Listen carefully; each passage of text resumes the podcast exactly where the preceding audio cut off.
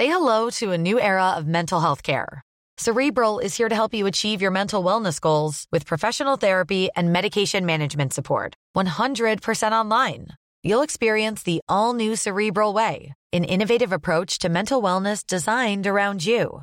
You'll get a personalized treatment plan from a therapist, prescriber, or both in a safe and judgment free space. Your Cerebral therapist or prescriber will outline a customized plan with clear milestones along the way so you can get to feeling your best. With Cerebral, you're not alone in your mental health journey. We're here to empower you to live a fulfilling life.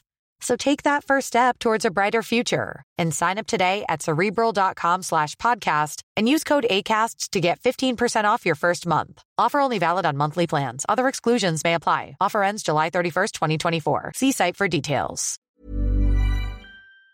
Quand t'es en couple, c'est mieux de vivre ensemble ou séparément? J'y pensais justement récemment parce que j'en parlais avec une copine qui hésitait à emménager chez son mec. Et je me demandais, mais c'est au bout de combien de temps que c'est bien d'emménager ensemble? Parce que moi, je trouve toujours que c'est trop tôt. Bienvenue sur Je peux te faire un vocal. Je m'appelle Aveline, aka Impératrice ou sur les réseaux sociaux. Et aujourd'hui, on va répondre à cette question ensemble avec vos vocaux. Je me rappelle quand j'étais encore étudiante, je lisais un thread sur Twitter. C'était une fille qui donnait son avis et son ressenti en tant que trentenaire et elle disait que il ne faut jamais vivre avec son mec. Elle a dit que là avec son mec actuel, elle vivait dans le même immeuble mais dans des appartements séparés. Genre ils sont super amoureux hein, mais ils ne vivent pas dans le même appartement. Et quand le mec veut la voir, bah il prend l'ascenseur, il sonne chez elle, le matin, il lui apporte le petit-déj. Bref, elle a dit c'est parfait comme ça. Et elle a dit les filles, n'habitez jamais avec votre mec, c'est tellement mieux comme ça.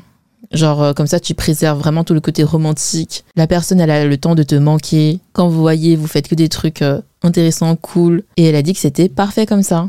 Quand j'ai lu ça, j'étais choquée parce que toute ma vie, je me suis dit mais en fait, euh, quand t'es amoureux de quelqu'un, que tu te mets en couple avec quelqu'un, le goal ultime, c'est de vivre ensemble. Et là, je me suis dit, ah, il y a d'autres alternatives. Je me suis dit, je veux ça aussi, c'est mon goal. Encore plus parce que moi, j'adore lire des webtoons, et surtout les webtoons isekai, Isekai, c'est en mode euh, des histoires de réincarnation. Je vous explique hein, le topo parce que c'est très niche quand même. C'est toujours le même scénario. En gros, c'est des histoires de meufs qui meurent, souvent renversées par un camion. Et là, ils se réveillent dans un univers fantastique. Toujours, ces histoires se passent dans des univers un peu en mode Versailles. Tu vois, en mode avec des ducs, des duchesses, des comtes, comtesses, euh, des barons, etc. Moi, j'adore lire ça. Je suis accro. C'est toujours les mêmes histoires mais je les enchaîne. Pourquoi je parle de Isekai? Parce que en fait, je me suis dit c'est trop ma vie de rêve. Puisque c'est en mode euh, Versailles et tout, les personnages habitent toujours dans des châteaux géants. Et ils ont 3000 pièces. Même s'ils sont en couple, mariés, comme ils vivent dans des châteaux, bah bien sûr, ils ont des chambres séparées. J'imagine que ces webtoons s'inspirent quand même de faits réels de l'époque. Donc je pense qu'à l'époque, tu peux passer une semaine sans croiser ton mec, par exemple, si t'es une duchesse parce que le château, il est tellement grand que vous voyez pas tous les jours, quoi. Et en fait, comme ça, tu as le temps de manquer la personne. Si tu as envie de voir la personne, bah, tu vas toquer à sa porte. Et je me suis dit, waouh, c'est parfait comme vie, ça. Bref, je vous ai demandé dans le canal sur Insta, c'est mieux de vivre ensemble ou séparément Sans compter les économies d'argent, bien sûr? Et j'ai eu 52% de séparément et 48% de ensemble. Donc c'est ultra serré et j'étais vraiment ultra choquée de savoir que 52% des personnes préféraient vivre séparément. Je m'attendais à vraiment moins. Et en fait, je trouve ça vraiment énorme. Ça casse tellement les codes du couple en général. Je me dis de nos jours, en fait, on est vraiment euh, ultra indépendant. Du coup, la question du jour, c'est on pourrait croire que vivre séparément, c'est mieux, moins de disputes, etc. Mais en même temps, c'est contradictoire parce que un vrai couple, c'est pas fait pour être séparé, non? Un couple, c'est fait pour être ensemble. Bref, gros dilemme. Et on va répondre ensemble avec vos vocaux, bien sûr, à la question du faut-il vivre ensemble ou séparément en couple? Et ouais, votre copine toujours en train de faire des podcasts sur les couples, alors que j'ai même pas de mec. Mais on s'en fout, j'adore faire des théories comme ça et j'adore analyser les autres couples. Perso, de base, moi je suis plus team séparé. Il faut savoir un truc sur moi. Je l'ai déjà dit, mais je précise le contexte, hein, c'est que j'ai quasiment jamais eu de mec. Je suis jamais tombée amoureuse en fait.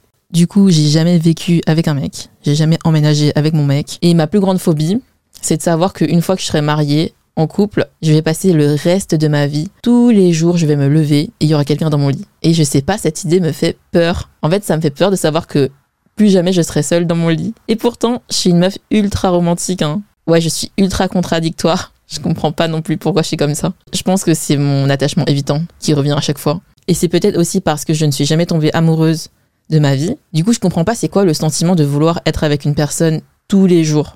Parce que je pense que les gens qui sont vraiment amoureux, ils peuvent pas passer un jour sans voir la personne. Et comme j'ai jamais ressenti ça, je peux pas trop le comprendre. Du coup, selon le sondage, on pourrait croire que de nos jours, si on ne prend pas tout ce qui est économie de loyer, contraintes financières, la plupart des gens préfèrent vivre séparément. Et à Skip, il y a même énormément de gens qui décohabitent. Donc des couples qui habitent ensemble et qui arrêtent de cohabiter. D'ailleurs, j'ai une abonnée qui m'a envoyé un DM pour me dire qu'elle était trop triste. Parce que justement, pile quand j'en parlais dans le canal, elle m'a dit que son mec euh, lui avait justement proposé qu'ils arrêtent d'habiter ensemble. Sans forcément arrêter le couple. Hein.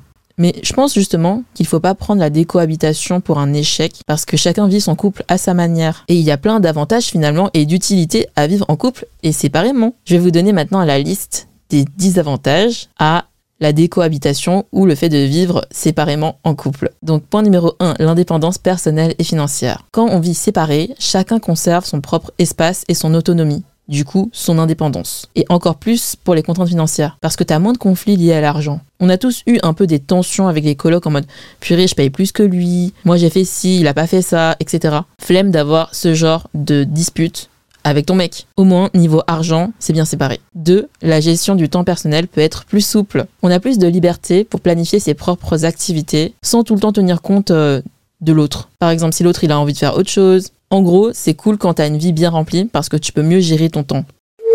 Par exemple, je pense à des personnes qui sont en couple et ces personnes ont une vie extrêmement remplie. Par exemple, s'ils ont énormément de travail ou de projets, euh, dans ce cas-là, euh, il faut peut-être mieux vivre séparément. Et après, ça, ça dépend aussi de leur ressenti, de leurs besoins. Il y a par exemple des gens qui euh, qui n'ont pas forcément envie de voir l'être aimé tous les jours, qui par exemple le voir, les voir juste le week-end, ça leur convient. Comme ça, après, ils ont leur vie de leur côté en semaine. Du coup, je suis d'accord avec ce point. En gros, si t'as une vie déjà bien remplie, que t'as tes amis, t'as plein de trucs à faire, parfois t'as pas envie d'être tout le temps avec une même personne parce que t'as envie d'occuper ton temps d'une autre manière et tu peux mieux gérer ton planning. Peut-être que si tu vis avec la personne H24, tu peux vite tomber dans le c'est la seule personne pour moi et chaque fois que t'as envie de faire un truc, bah t'y vas avec cette personne.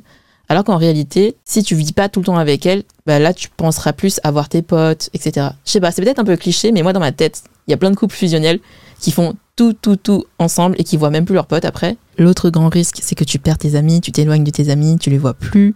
J'espère pour vous que ça n'arrivera pas, mais si un jour, hein, parce que c'est toujours une éventualité qui existe quand on se met en couple, si un jour vous vous séparez, tu n'auras plus d'amis parce que tu as traîné que avec ton mec et tu peux plus euh, te réintégrer dans ton ancien cercle d'amis par exemple. Et je trouve que c'est pas ouf en termes d'épanouissement personnel. T'es toujours avec la même personne, même en termes d'ouverture d'esprit. T'es pas ouvert à d'autres opinions, tu rencontres pas de nouvelles personnes. Surtout pour les people pleasers, t'as envie de faire autre chose. Mais si ton mec il veut faire ça et que tu te laisses un peu écraser, bah t'as du mal à gérer ton temps. Et de ce point numéro 2 peut découler le point numéro 3, l'épanouissement individuel. Le fait que tu te concentres justement sur tes propres passions, tes propres objectifs et hobbies fait que tu mets plus de temps et d'énergie sur toi-même que de maintenir une vie commune. Parce qu'en vrai, personnellement, je trouve que c'est un peu euh, une charge mentale de toujours être avec une autre personne. C'est-à-dire que des fois, je rentre chez moi, j'ai pas envie de dire bonjour. Même quand t'es en coloc, par exemple, tu vois, parfois tu rentres chez toi, t'es de mauvaise humeur et t'as pas envie de dire bonjour. T'es juste de mauvaise humeur, t'as pas envie de parler. Mais là, tu rentres chez toi, s'il y a quelqu'un, il y a ta coloc, ton mec, t'es obligé d'être gentil, tu vois. Sinon, la personne, elle va se dire, mais elle est trop froide, qu'est-ce qui lui arrive, pourquoi elle est comme ça? Et ça, c'est un truc que j'aime pas, parce que moi, je suis une meuf, j'aime bien mettre les gens à l'aise. Donc, quand suis de mauvaise humeur, je me force à leur parler alors que suis de mauvaise humeur. Et ça, ça me saoule. Rien de mieux que de rentrer chez toi seul. T'es de mauvaise humeur, tu fais ta vie et tu n'impactes personne. Il y a personne qui va overthink en mode Oh, mais pourquoi il s'est comporté comme ça avec moi? Je comprends pas. Est-ce qu'elle m'aime encore? Tu vois, c'est détente en fait. Ça économise mon énergie mentale de savoir que je rentre et que je suis seule et que je peux parler à personne si j'ai envie. Par contre, si j'ai envie de parler à mon mec, bah au moins, je vais chez lui. Je l'appelle, je lui dis viens se voir. Et en plus, du coup, quand je suis chez moi, bah je peux faire tout ce que je veux. Je peux avancer sur mes propres activités, mes propres passions et je perds moins de temps. Franchement, quand je m'écoute, je comprends pourquoi je suis célibataire. Je parle vraiment comme une meuf qui voit aucun avantage au couple, j'ai l'impression. Mais dans la partie 2, je vais vous dire les avantages, vous inquiétez pas. Mais c'est vrai que si tu réfléchis bien, toutes ces années, je me suis pas du tout intéressée vraiment euh, à me mettre en couple parce que j'étais trop focus sur mon travail, ma carrière. Je me suis plus concentrée sur ça parce que c'était ce qui était important pour moi. Là, on est vraiment en train de me faire une séance de psy, mais je me rappelle que avec mon ex par exemple, parfois j'étais un peu trop obsessed. En fait, j'étais tellement obsessed que je faisais plus rien sauf penser à notre couple. Et je veux plus jamais être dans cet état. Tu sais, t'es vraiment en mode, euh, t'attends le message, quoi. Tu fais rien. Tu penses qu'à lui. Tu surinterprètes tous les messages et j'aime pas ça. J'aime pas quand je suis comme ça. Moi, j'aime quand je suis efficace, que j'avance dans mes projets pro, que je fais des trucs qui m'inspirent et en fait, ça ne m'inspire pas de être dans cet état d'obsession. Je suis pas épanouie en fait quand je suis en couple et dans cet état. Bref, du coup, tout ça pour dire que quand on vit séparément, au moins, tu peux mettre ton temps, ton énergie, tes pensées dans autre chose que le maintien de la vie commune du couple. 4. Le respect de la vie privée. Comme chacun a son propre espace de vie, bah quand tu as envie, tu peux te retirer et te ressourcer dans ton jardin secret. Et moi, par exemple, j'ai vraiment besoin d'avoir mon espace où je suis seule, où je suis certaine que si j'ai pas envie de parler, je mets mon téléphone en mode ne pas déranger et personne va me parler. Alors que si t'habites dans le même appart, tu te mets dans le salon, bah le mec il peut venir te parler s'il a envie. Et tu veux pas lui dire dégage, je veux pas parler. Tu vois, c'est trop mal poli. Donc voilà, moi personnellement, je trouve ça vraiment reposant d'avoir son propre espace. Point numéro 5. Moins de charge mentale, moins de pression. Surtout, surtout pour les meufs. Je vous laisse avec un petit témoignage. Moi, je vais te parler de l'expérience que j'ai de vivre avec mon copain. Et j'ai quand même l'impression d'avoir euh, une plus grosse charge mentale. C'est-à-dire, euh, lui, il va se contenter de faire la vaisselle. Tandis que moi, bah, je vais faire euh, la lessive, je vais plier le linge, je vais nettoyer le sol, etc. même maintenant, on a un chat. Et bah, lui, de temps en temps, il fait la litière, mais c'est bah, moi qui m'occupe du chat, de ses repas, etc. Tu vois. En termes de, bah, de rangement, nettoyage, euh, j'aurais préféré habiter seule quoi. Même je sais pas si c'est le cas pour les autres, mais j'ai l'impression c'est tout le temps le bordel chez moi. Quand j'habitais seule, quand j'étais euh, en appart étudiante, euh, j'ai l'impression que c'était propre et que j'avais plus de temps de, ranger et de prendre du temps pour moi. Je pense qu'on peut être énormément de meufs à relate à ça. On va pas se mentir, en 2023, la charge mentale, elle existe toujours. Les meufs, bah, on fait plus le ménage et la vaisselle, le juste l'entretien de la maison quoi. Moi aussi, mon ex, il faisait jamais la vaisselle. Et c'est moi qui faisais la cuisine et la vaisselle à chaque fois. C'était insupportable. Toujours, il fallait lui demander pour qu'il fasse quelque chose. Et le pire, c'est qu'à un moment, j'écoutais un podcast d'un témoignage d'un mec, justement, qui parlait de charge mentale. Franchement, ce podcast, c'était une dinguerie. Je sais plus si c'est un podcast ou un réel d'ailleurs, bref. Et qui disait que c'était plus fort que lui. Il disait, mais c'est incroyable, je crois que c'est une maladie. Je sais pas, par exemple, il voit un t-shirt qui traîne à côté du panier à linge. Donc pas dans le panier à linge, mais au pied du panier à linge. Bah, il dit, je le vois pas. Il a dit je passe à côté mais je le vois pas. Et en fait vraiment ce qui était insupportable c'est qu'il se prenait pour une victime. Genre c'est pas sa meuf la victime c'est lui. En mode euh, c'est plus fort que moi, je passe à côté mais je le vois pas. Crazy les mecs. Comment c'est possible que tu le vois pas? Fais un effort. Genre bougez-vous un petit peu les mecs là qui écoutent ce podcast. Aidez vos copines. Tout ça pour dire que flemme de se mettre en couple avec un mec, de vivre avec lui et ensuite de se comporter comme sa daronne. Parce qu'il y a énormément de mecs qui n'ont jamais fait la lessive, qui n'ont jamais fait la vaisselle, qui n'ont jamais fait le ménage, ni passer l'aspirateur parce que c'est leurs darons qui leur font tout. Ça me rappelle l'histoire d'une coloc euh, d'une connaissance à moi. En gros, euh, le mec, c'est un fils unique. Hein. et sa mère, elle passe toutes les semaines pour lui faire la lessive à la coloc. C'est trop grave. Point numéro 6, autre avantage à vivre séparément, la réduction des conflits liés à la cohabitation. Donc là, on parle vraiment de tous les conflits de la vie quotidienne. Bien sûr, comme je vous l'ai dit, euh, liés à la charge mentale, hein. ménage, vaisselle, sortie de poubelle, tu vois, des trucs vraiment futiles qui fait que la tension, elle peut commencer à monter, qui fait que tu peux commencer à avoir un grudge contre la personne, que ça commence à s'accumuler, s'accumuler, s'accumuler, et que tu commences à péter un câble. Mais il y a aussi autre chose, par exemple la décoration d'intérieur. Ça, c'est un truc qui arrive souvent. Rien que moi, là, par exemple, là, actuellement, je vis encore chez mes parents. C'est insupportable parce que je déteste la déco du salon de mes parents. J'aime pas. J'ai envie de tout refaire mais je peux pas parce que c'est pas chez moi. Bah ça, j'aimerais pas le vivre en couple. Imagine, t'es en couple avec quelqu'un, tu as une idée bien particulière, bien Pinterest. En ce moment, je suis à fond sur la déco en plus. J'ai plein de tableaux Pinterest déco. T'as une idée bien particulière de ce que tu veux et ton mec il te dit non, j'aime pas. Non, fais pas ça. Non, c'est moche. En ce moment, je suis dans un mood plutôt introverti pas seulement parce que je me suis cassé le genou, mais globalement, je passe énormément de temps chez moi parce que euh, je travaille de chez moi en fait.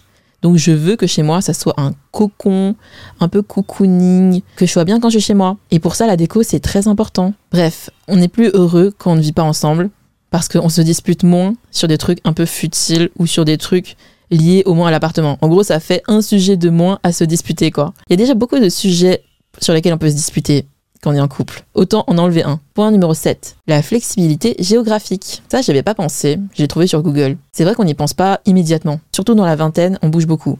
Tu peux avoir des opportunités professionnelles ou personnelles, par exemple euh, une VIE à l'étranger, et du coup ça peut avoir un impact direct sur ta relation. Par exemple, si tu es en couple avec ton mec, vous vivez ensemble, etc., vous avez votre appart, vous avez acheté tous vos meubles, mais ton mec, il a une VIE à Hong Kong. Tu vas être obligé de déménager, prendre un appart plus petit, parce que tu vas pas forcément le suivre, puisque toi tu as ton taf par exemple à Paris. Donc ça c'est trop chiant quand tu es jeune, car on bouge beaucoup, on déménage tout le temps. Donc si tu te mets direct dans ton appart avec la personne, peut-être que dans un an, sans forcément que vous vous séparez, hein, peut-être que dans un an, tu vas devoir redéménager, et après, quand le mec il revient, tu prends un autre appart. Enfin, tu vois, c'est un peu chiant, genre. autant vivre séparément rien que pour cette raison qui est plus euh, logistique et pas du tout émotionnelle. Point numéro 8, préservation de l'intimité émotionnelle. Chacun peut prendre le temps nécessaire pour traiter ses émotions et préserver son espace émotionnel sans la présence constante de l'autre. Par exemple, si tu te disputes avec la personne, genre grosse dispute, bah tu peux partir, rentrer chez toi, t'es pas bloqué avec la personne. C'est trop cringe d'être bloqué avec la personne alors que vous êtes en colère comme ça là. Ma phobie. Imagine tu disputes avec la personne et du coup euh, comme il euh, y a qu'un lit, bah, il y en a un qui va dormir sur le canapé et l'autre dans le lit. Pire. Si vous êtes dans un studio, il y en a un qui va dormir par terre et l'autre sur le lit. C'est trop pour moi, je peux pas. Je préfère aller à l'hôtel presque. Mais après, c'est parce que je suis un peu une drama queen, moi.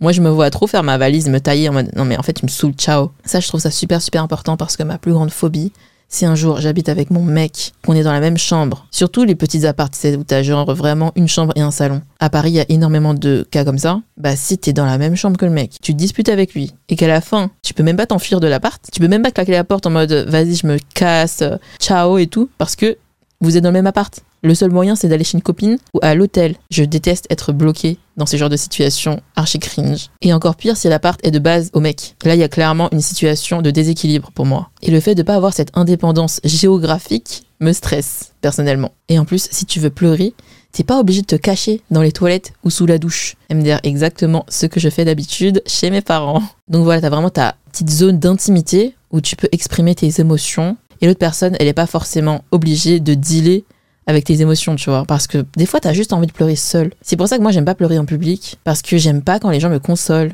En fait, j'ai du mal à être vulnérable en public. Et ça, c'est encore une fois lié à l'attachement évitant. En fait, on n'aime pas quand les gens aient pitié de nous, que les gens essayent de nous consoler. On s'est toujours débrouillé seul. On veut montrer euh, qu'on est des gens forts, etc. Donc moi, j'aime bien, justement, émotionnellement, m'exprimer quand je suis seule. Point numéro 9. La diversité sociale. Le fait de vivre ensemble fait qu'on peut vraiment bien préserver nos cercles d'amis individuels, ce qui encore une fois contribue à la croissance personnelle et à l'épanouissement personnel. Par exemple, tu peux inviter tes potes chez toi, faire une pyjama party si t'as envie. T'es pas obligé de demander l'autorisation à ton mec, car c'est chez toi. Et en fait, quand t'es en couple, t'as toujours, par exemple, chez ton mec, un pote ou une pote que t'aimes pas. Genre, tu peux pas l'avoir. Tu le ou la sens pas. Mais t'es obligé de te coltiner cette personne. Quand ton mec l'invite pour manger, t'es là, tu dois supporter cette personne, etc. Alors que si t'attends chez toi, t'es pas obligé de supporter des gens que t'as pas envie de voir. Point numéro 10. Le fait de se voir moins crée plus de temps de qualité. T'as plus le temps de manquer à la personne. C'est un peu comme les relations à distance finalement, mais en moins dramatique puisque la personne elle est pas si loin que ça et si t'as envie de la voir, bah tu peux la voir. Il suffit de prendre, euh, je sais pas, un Vélib, euh, le métro, ou même de marcher un petit peu, ou même juste de prendre un ascenseur si vous êtes dans le même immeuble. Si tu vois la personne H24, ça n'a plus de saveur. En fait, c'est la routine des vieux couples. Alors que si par exemple tu la vois une fois par semaine, bah tu planifies, tu as hâte et vous faites vraiment des vrais dates. Alors que si tu vois la personne vraiment tous les jours, tous les jours, tous les jours, tu la prends un peu comme acquis. Et même au final, j'ai remarqué que les couples euh, qui vivent ensemble depuis des années et des années, ils font plus de vrais dates. Juste, ils se voient tous les jours, du coup, ils ont juste l'habitude. Encore pire quand t'as un enfant, t'es dans une routine qui fait que euh, y a moins de temps de qualité, malheureusement. Bon, j'ai terminé les 10 points des avantages à vivre séparément. Je suis sûre que là, vous m'écoutez, vous me dites, mais en fait, t'as juste envie d'être célibataire. Pourquoi tu veux te mettre en couple si tu vois autant de désavantages? On dirait que là, je suis en mode euh, c'est horrible d'être en couple, il y a trop d'inconvénients. Je vais être seule, je vais être seule, laissez-moi seule. Mais c'est faux, c'est faux, d'accord? Mon podcast, vous savez très bien qu'on est là pour euh, peser le pour et le contre. Donc bien sûr, c'est un dilemme. Bien sûr, on va voir c'est quoi les avantages de vivre en couple parce qu'il y en a plein aussi. Faut pas oublier, être en couple, c'est pas un enfer non plus. J'espère pour vous en tout cas. Donc au début, franchement, j'étais grave d'accord avec ces 10 points. Moi, je suis de base 1000% team vivre séparément. On a chacun notre vie. On est indépendant de notre côté. Et quand on a envie de se voir, on se voit, on passe des bons moments. Mais après réflexion, je me suis demandé, parce que ça fait vraiment euh, plusieurs jours que je pense à ce sujet. Moi, mes podcasts, avant d'enregistrer, j'y pense, j'en parle, j'écris beaucoup. Je parle à tous les gens que je croise du sujet que j'ai en tête. J'en parle en live sur Twitch, je suis obsessed. Du coup, bien sûr, j'en ai parlé à ma mère hier. Petite parenthèse, mais moi, j'adore parler à ma mère, j'adore lui demander son opinion. Et ce que j'aime le plus, c'est qu'on a des trajets en voiture. En voiture, bah, on parle de tout et de rien. C'est notre petit moment à nous. Donc, je lui ai demandé, maman, après plus de 30 ans de vie commune avec mon père, qu'est-ce que t'en penses? Puisque elle, elle a de l'expérience, tu vois, du fait de vivre ensemble. Et en fait, elle m'a fait réfléchir. Moi, je lui dis direct, c'est trop irrationnel. Pourquoi se forcer à vivre avec quelqu'un alors que ça va te mettre des bâtons dans les roues dans ta liberté? Que ce soit pour la décoration, invitation des amis. En fait, faut faire trop de consensus, c'est trop chiant.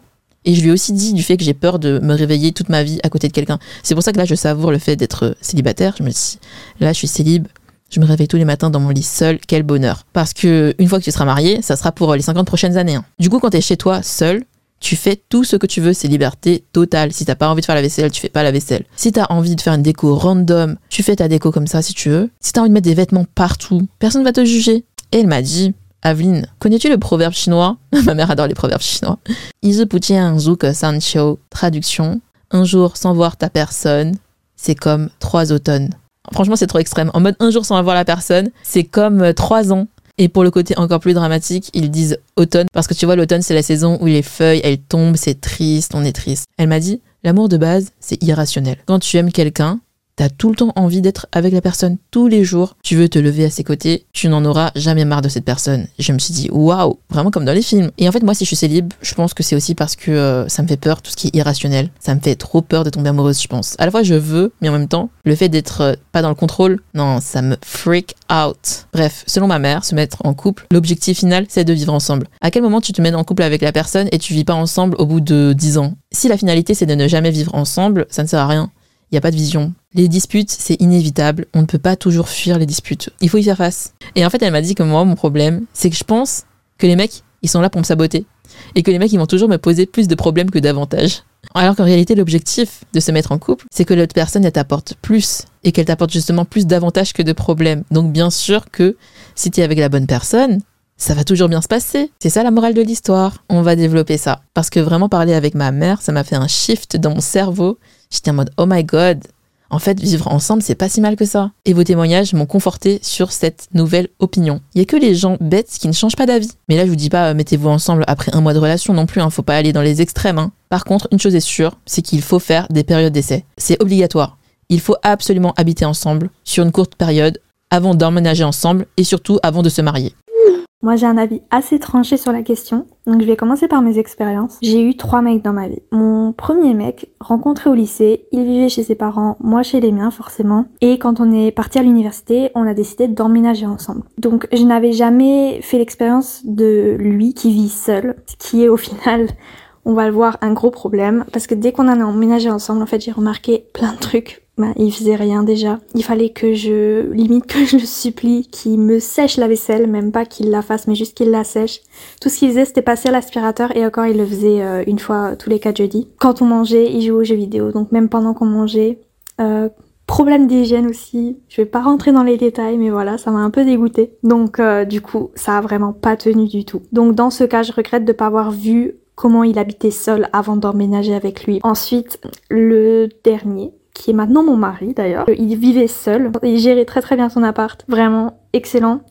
Euh, on a emménagé ensemble avant de se marier et euh, ça s'est vraiment super bien passé. Et d'ailleurs c'est pour ça qu'à mon avis qu'on est mariés maintenant. Donc voilà pour euh, tout ce qui est background. Donc du coup mon avis sur la question c'est que il faut savoir comment la personne habite seule parce que au final, si la personne habite chez ses parents, vous ne saurez pas comment euh, elle fait le ménage, comment euh, elle organise euh, les courses, fait à manger, etc. Et il y a de gros risques que bah ça marchera pas. Donc soit que attendre que la personne elle habite seule et puis passer plusieurs semaines chez la personne, ou alors décider d'habiter ensemble, mais en tout cas avant de passer une grande étape comme le mariage. Sinon, si la personne habite seule, passez quelques semaines chez la personne, et voyez un peu comment ça fonctionne et tout. Si ça vous convient, à ce moment-là, je dirais quand même habiter ensemble. Moi, je pense qu'habiter ensemble en couple, c'est vraiment l'étape qui va permettre de voir si ça marche vraiment ou pas. J'ai rien à ajouter, super conseil. Vraiment, vous faites le podcast pour moi. Avant d'aménager avec la personne, n'oubliez pas de voir comment la personne vit. Habiter dans son appartement quelques semaines, pour voir si ça marche ou pas. Partir en voyage ensemble, ça peut être pas mal aussi. Pas pour le côté ménage, etc. Parce qu'en général, en vacances, tu vois, t'es un peu plus détendu,